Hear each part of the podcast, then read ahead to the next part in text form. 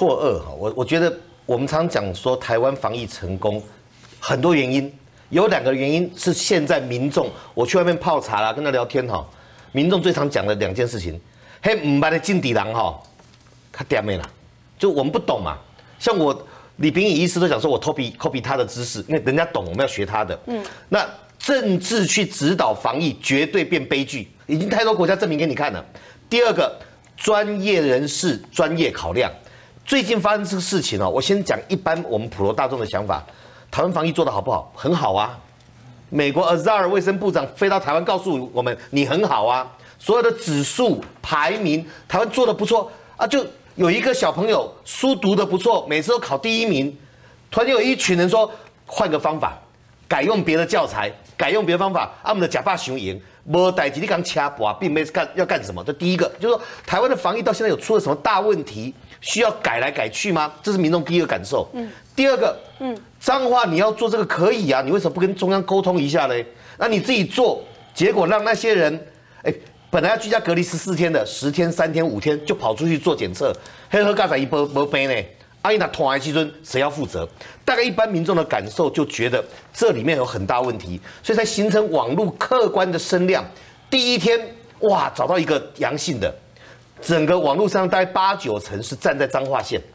结果事情越厘清越多哈，短短五十四小时，你从来没有看到网络上啊这个大逆转这么快的。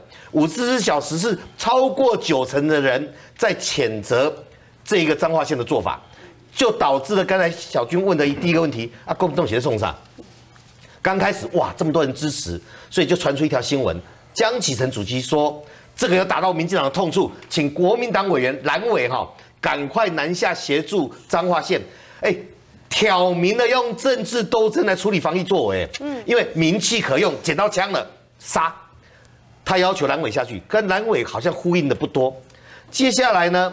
有一个他们曾经做过他们的副秘书长的那个叫什么？张张张亚平。哦，张亚平丢了一个说应该联合十四个县市，中央不做，我们自己做。第一个这个呼吁是违法的，中央疾病流流行病的防治法不容许你这样做啊。张亚平呢，屏东选举给人家抹黑才关出来而已，判了一年。你现在要做这种，可是更诡异的是，当他讲出十四个县市联合自己做来对抗中央的时候。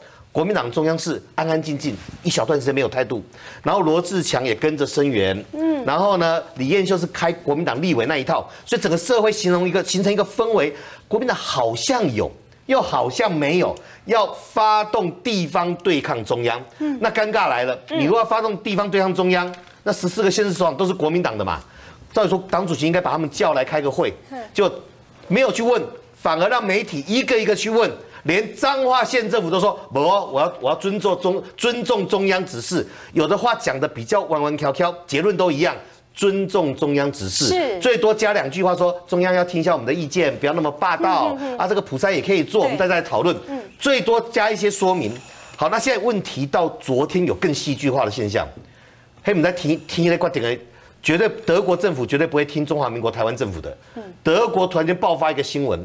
他们首席的防问防疫顾问是，以及汉堡市的市长、柏林市的市长说，进行两个礼拜入境普筛，严重的后果导致德国医疗系统崩溃，要立即停止。他那个入境普筛不就是这十四个县市要串联要干的事情吗？对，入境的普筛不就是脏话讲的精准普筛吗？入境普筛不就是国民党中央要阑尾下去声援的吗？入境普筛不就是那一天，我们的指指挥官陈时中告诉你这不能做，怎么不能做呢？德国告诉你说，第一个，他进来的人突然间伪阳性的人把医疗院所占满了，连老人病、慢性病人都没办法看病。第二个，实验室全部爆满了，入境普筛呢，实验室已经没有能量去做真正的防疫。医院的病床给这个躺在那里的到底是阳性还是伪阳性，无从判别。光两个礼拜这么进步，整个欧盟最进步的国家就是德国，德国也是守得最严谨的，医疗体系崩溃掉。刚好验证了两天前我们陈时中讲的完全一样。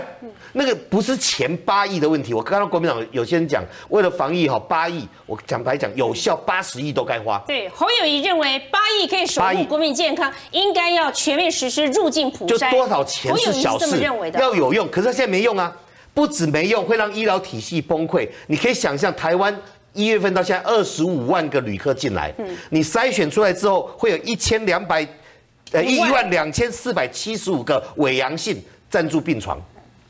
那这一千两百多个人暂住病床，怎么办？嗯，然后另外还有伪阴性的五百个在路上爬爬照，变成传染。所以最好的做法就是十四天加七，而且这一次彰化抓到的那个，据说其实是有症状的以外，他是在隔离时间内啊，你根本不用担心。也就是彰化县卫生局什么事都不用做，这一个确诊阳性也不会跑出来。嗯，所以这整个统合起来就发现捅到马蜂窝了。哇！大家在问说，怎么会用政治去干扰防疫？嗯，杨志良还讲说，中国是笨蛋吗？韩国是笨蛋吗？嗯，我不想用笨蛋形容别的国家，中国的数据不可信。可是目前进行普筛的国家。疫情都比台湾严重千百倍，你硬要我们做的好好的去学那个疫情严重千百倍的，你到底是存什么居心？那还加上检测的供应商到底是谁？筛剂是谁提供？这都牵涉到整个有没有图利的行为。最后一个，如果你把这个数据都拿去做研究，有没有告知当事人？这有研究伦理的问题。也因为研究伦理的问题，今天要公布的万人血清测试停下来了。嗯。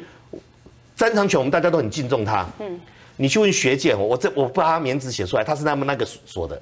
他说张长全以前哈研究论文做完，谁在管理 reviewer 啊？有没有同才 review 哈？就审视不重要，结果出来他就公布。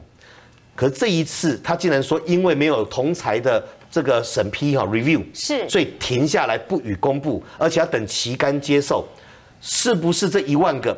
都没有征得当事人同意，或者没有告知当事人，那这个就会有研究伦理严重的话，法律求偿跟现在的职务都会受到影响。所以我觉得台湾面对疫情靠的是团结、科学、信任，这个时候拿政治来操弄这个，受伤的我想不只是江启臣而已，受伤的是。这一个台湾政治跟公卫医疗在这个事情的合作上产生一个裂痕，我觉得应该尽快修补，因为战争还没结束。